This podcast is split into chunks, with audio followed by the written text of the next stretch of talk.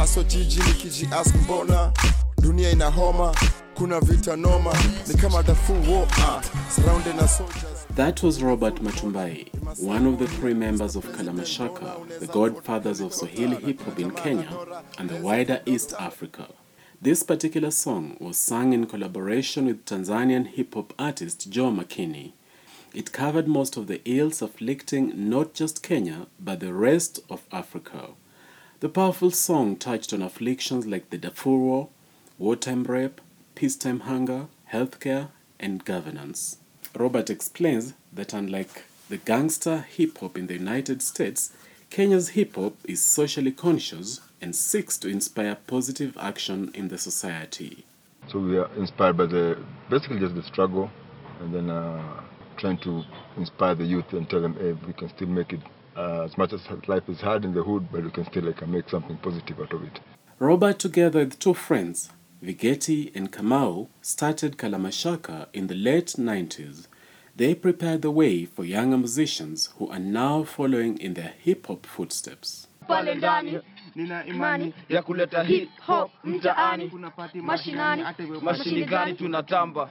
In exactly the same location where Kalamashaka used to rehearse nearly two decades ago, five young men and one young lady are busy freestyling rap lyrics as they warm up for a rehearsal. They are rapping about their quest to popularize hip hop in the grassroots. They are gathered at the iconic hip hop base in Dandora and are part of Dandora Music, a hip hop group that was born in Dandora back in 2012. Dandora is a low income neighborhood in the extreme eastern part of Nairobi. With a population of nearly 160,000 people, there are as many people in Dandora as there are in the entire German city of Leverkusen. Franco, the 23 year old leader of Dandora Music, says that Kalamashaka is a group that inspired him and an entire generation of Nairobi youth to either become hip hop enthusiasts or start rapping themselves.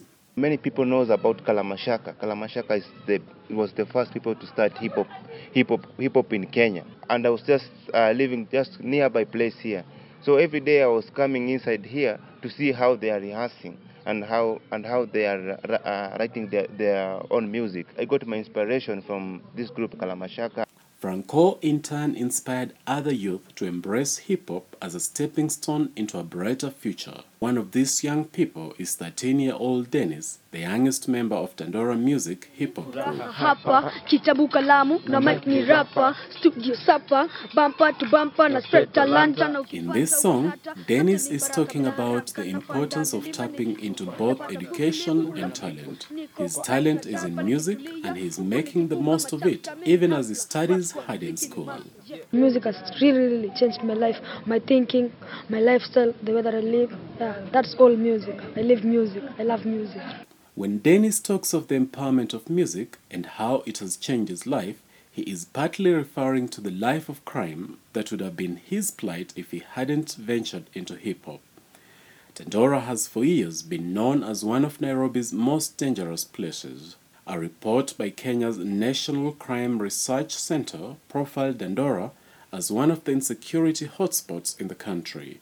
Indeed, one of the 46 notorious criminal gangs in Kenya is based there, as are dozens of other hardcore criminals. But there is much more to Dandora than the crime. The other side of Dandora is exemplified by people like Kisaka, another young member of Dandora Music. Just like Dennis, he too credits hip hop for rescuing him from a life of crime. Music has, has helped me to avoid bad things in Dandora. You know, this place it has a lot of crime. There are some small boys are becoming thieves when they are young in Dandora. So music has helped me has helped me to avoid those things. When Monday to Friday when I'm in school, on Saturday uh, we are in rehearsals, and on Sunday maybe there there can be a show. So it, it makes me avoid such bad things like drugs, theft, and crime here here in, this slum.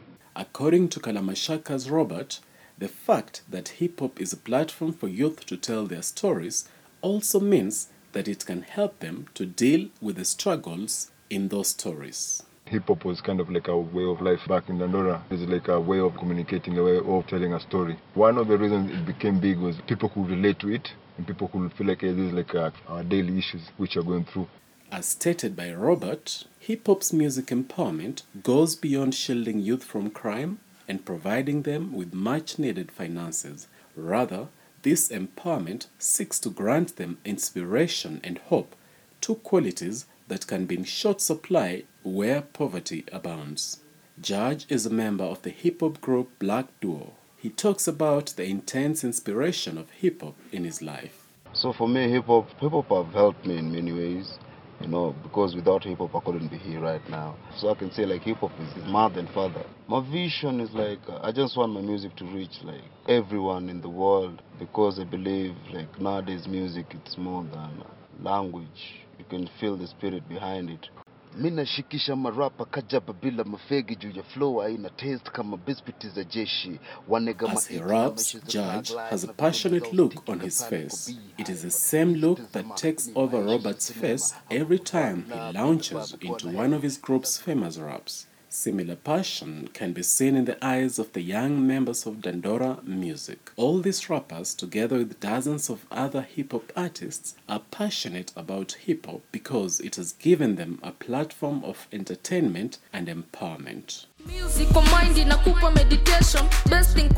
This is John Bokali reporting for South North Radio in Nairobi.